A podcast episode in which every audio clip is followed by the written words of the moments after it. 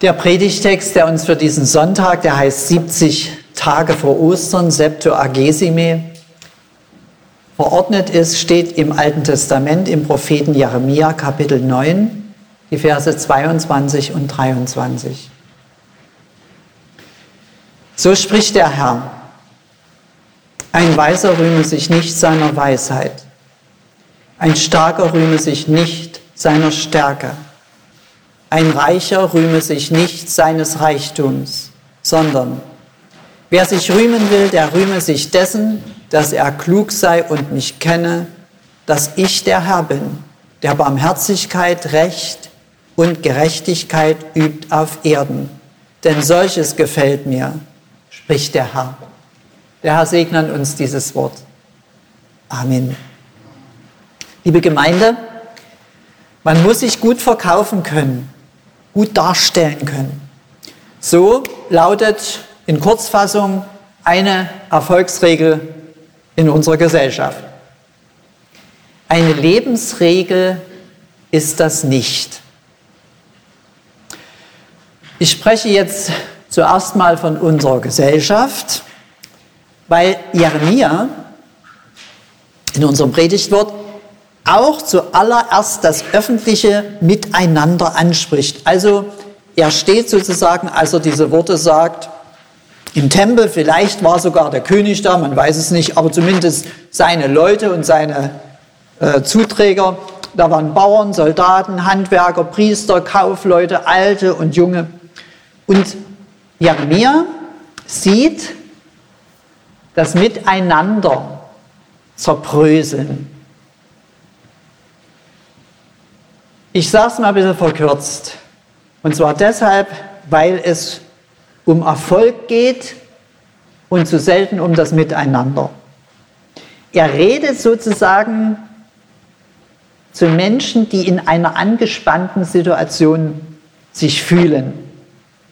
Eine angespannte Situation, das haben ja auch die, die, seine Volksgenossen gespürt, die unter den Rissen leidet, unter den Spannungen, also er redet zu Menschen, die Miteinander leben, die ist geprägt von Angst, bei manchen Angst um das eigene Wohlergehen, bei manchen Angst um Verlust des Wohlstandes. Ja, das ist erstmal die Situation. Und ich weiß nicht, wie wir das hören, aber auch heute ist es so, dass wir da nicht ganz frei davon sind als Christen sowieso nicht. Diese Lebensart, man muss sich eben doch behaupten. Mit Wissen, das, da kann man sich behaupten, oder Macht oder auch Geld. Wir sagen ja manchmal so flapsig, Wissen ist Macht, Macht ist Freiheit, Geld verschafft Geltung. Und diese Denkstruktur, da kommen wir auch nicht ganz raus, das ist, die, ist weitgehend zumindest die Denkstruktur unserer westlichen Zivilisation geworden. Und das ist auch der Grund, warum es manchmal so schwer ist, zueinander zu kommen. Wir sagen manchmal so, naja, es gibt so viel Kälte im gesellschaftlichen Miteinander. So berichten uns ja auch die Medien davon, wenn wir lesen im Internet oder Fernseher anschalten, da hören wir Berichte von Gewalt, Korruption, Streit, Missgunst, Auseinandersetzung. Kurz, äh, auch wir erleben, es hat in unserem Alltag ein Vertrauensverlust stattgefunden zur Politik, zu den Dingen, die man hört, zu dem großen Thema. Man weiß nicht mehr richtig, wem man glauben soll. Man ist verunsichert und das hängt mit diesem Vertrauensverlust zusammen. Man kann es nicht ganz vergleichen, aber zumindest kann man es doch ein bisschen vergleichen mit der Situation, in der Jeremia und seine Zeitgenossen waren. Also das war 2600 Jahre her, 600 vor Christus. Er spricht dieses Wort nach ungefähr 30 Jahren Predigtarbeit. Und dieses Wort ist sozusagen kurz vor dem Untergang des Volkes gesprochen, den muss er selber miterleben also er muss selber, er hat das immer vorausgesagt, er muss selber das Auseinanderbrechen der ganzen Gesellschaft erleben. Und er hat als Prophet das immer schon angekündigt und niemand wollte ihn hören. Also Jeremia ist ein Mann, der, der die Katastrophe angekündigt hat und sie selbst miterleben musste. Und seine Mahnungen, die wurden aufgeschrieben, sonst hätten wir es ja nicht. Und die wanderten auch als Ruf durch die Zeit. Und die Enkelkinder seiner ersten Adressaten, die sagten, der Mann hatte recht. Und so wanderten auch seine Worte durchs Mittelalter in der Kirche bis heute. Und heute erklingen diese Worte ja auch laut und vernehmlich. Und damit meine ich nicht, dass ich laut spreche, sondern sie erklingen an sehr vielen Orten in Deutschland. Man sagt ungefähr so, 500.000 bis 600.000 Christen in Deutschland gehen zur Kirche, manchmal weniger, manchmal mehr. Die hören das heute. Und die Frage ist dann, wenn die Christen das hören, ob es da so ein Aufhorchen gibt oder so ein Gedanke, den der, den der Jeremia ja hatte, so dass die Hörer sagen, wir müssen irgendwie neu anfangen. Was meint ihr?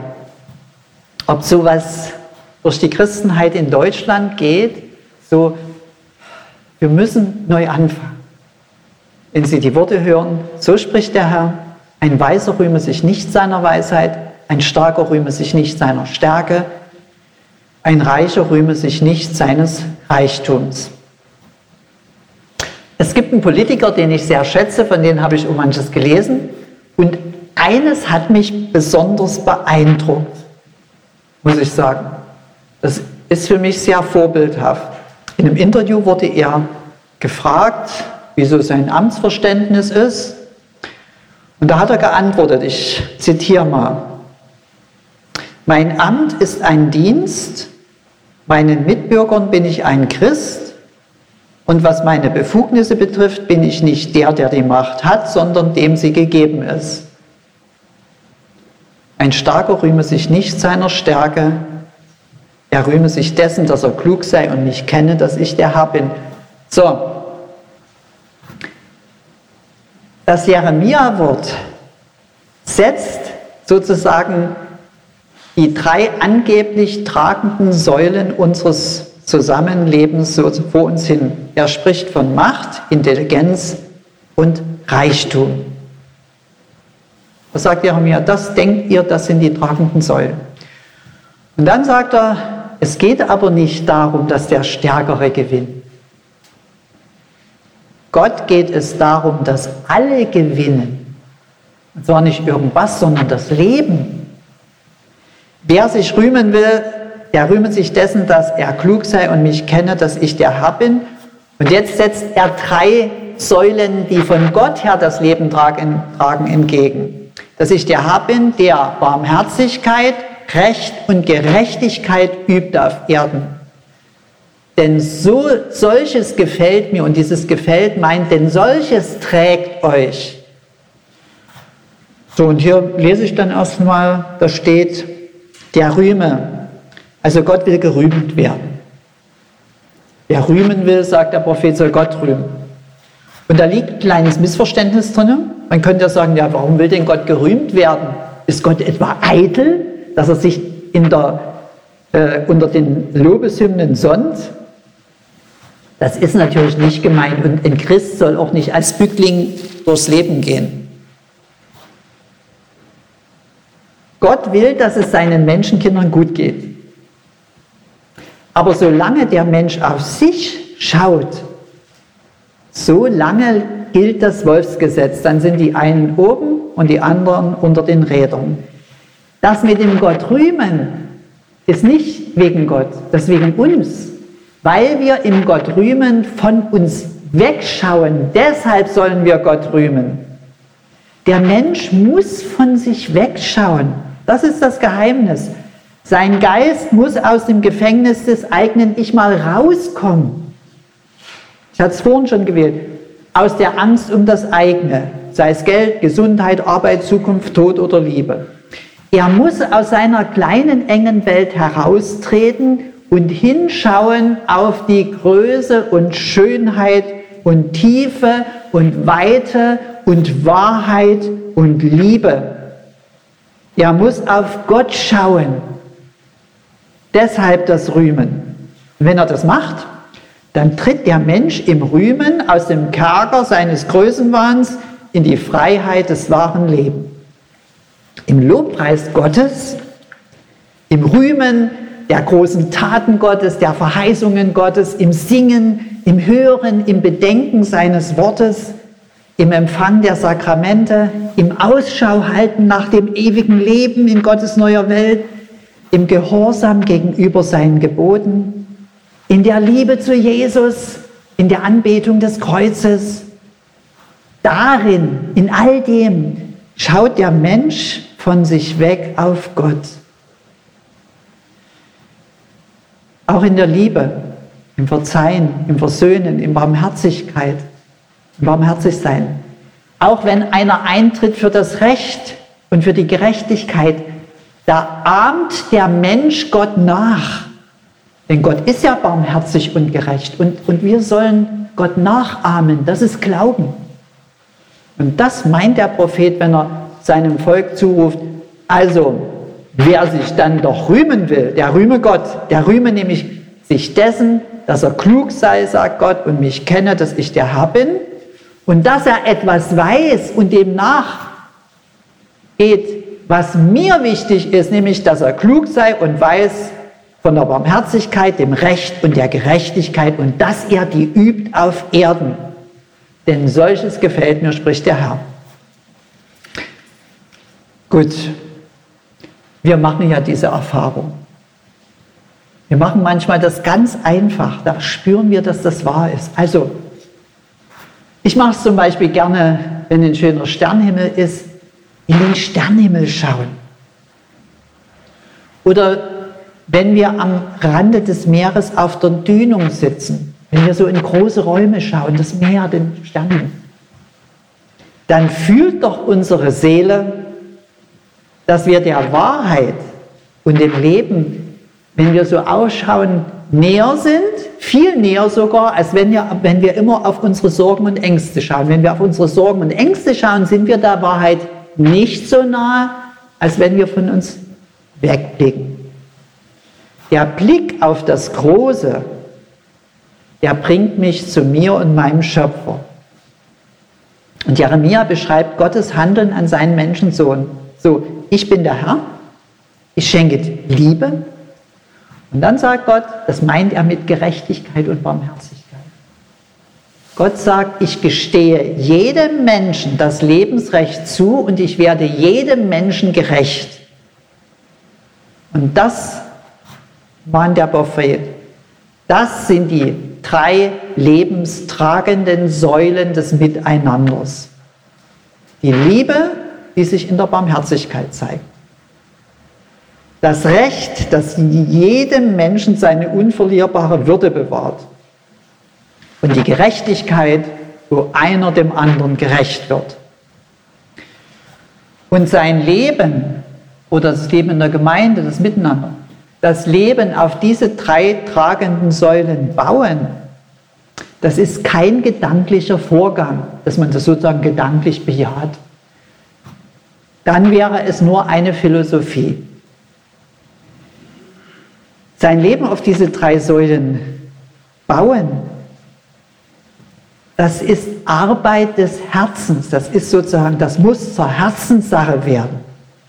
Und der Verstand, der geht dagegen an. Der Verstand, der wird immer dagegen protestieren und sagen, ja, das ist ja gut und schön mit der Barmherzigkeit und Rechten, aber Intelligenz, und Stärke und Geld, das darf man auch nicht vergessen, das, das spielt eine große Rolle. Da denkt man an dich, es geht ja auch um dich. Und unser Herz wird uns immer mahnen. Das Herz sagt immer und unter allen Umständen, immer und unter allen Umständen haben Liebe, Recht und Gerechtigkeit den Vorrang. Denn jedenfalls Gott. Denn es geht um alle, auch um dich, aber um alle. Und deshalb, beim Glauben, besser, ich hatte es vorhin gesagt, ich nenne es mal so Glauben, wenn wir Gott nachahmen, da geht es nicht ums Begreifen, da geht es nicht um Begreifen, es geht ums Ergriffensein, dass ich von Gottes Idee vom Leben ergriffen bin und dass das hier ist. Und sein Leben auf die Säulen Gottes bauen, das gelingt eben nicht durch gute Vorsätze, sondern durch das Rühmen Gottes, das Schauen auf seine Liebe und Güte und das Danken für seine Treue. Gott rühmen, ich hatte in dem Bild gesagt, das ist so, als würde ich auf den Sternenhimmel schauen. So weit, so unendlich ist seine Liebe. Und dann schaue ich auf die Gerechtigkeit in Jesus, so weit wie das Meer. Und so schweift mein Blick, mein Innerer im, im, im Rühmen auf die Größe Gottes. Und da sehe ich in der Größe Gottes auch meine eigene Kleinheit und wundere mich, warum sich der große Gott um mich oder um dich bemüht. Wir sind, wenn man das vergleicht, ja nur Staubkörnchen im Weltall. Ja, warum bemüht sich denn Gott um uns so? Das erkennt man im Loben und Danken und Rühmen. Aus Liebe. Das ist Liebe. Aus Liebe spricht Gott mich an und trägt und hält und schützt mich. Und wer sich als geliebt erkennt, kommt los von dieser Sorge um sich, von diesem um sich selber drehen. Und wer nicht, wer nun nicht mehr seinen Willen, sondern aus Glauben Gottes Willen an erste Stelle setzt, das ist ein Mensch, der durch den Glauben endlich zur Vernunft gekommen ist. Auf dass er klug sei und mich kenne, sagt der Herr, dass ich übe Barmherzigkeit und Gerechtigkeit und Recht. Amen. Und der Friede Gottes, der höher ist als unser Denken, bewahre unsere Herzen und Sinne in Christus Jesus. Amen.